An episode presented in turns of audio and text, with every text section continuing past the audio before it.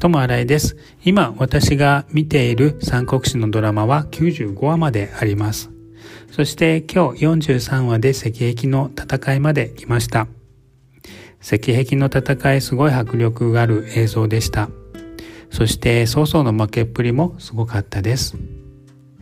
曹操が負けて逃げていく時関羽にあったりとかその後子供の死とかいろいろあって本当に見逃せない場面いっぱいでしたこれからまだまだ長いですが見ていこうと思います。ともあらいでした。ありがとうございます。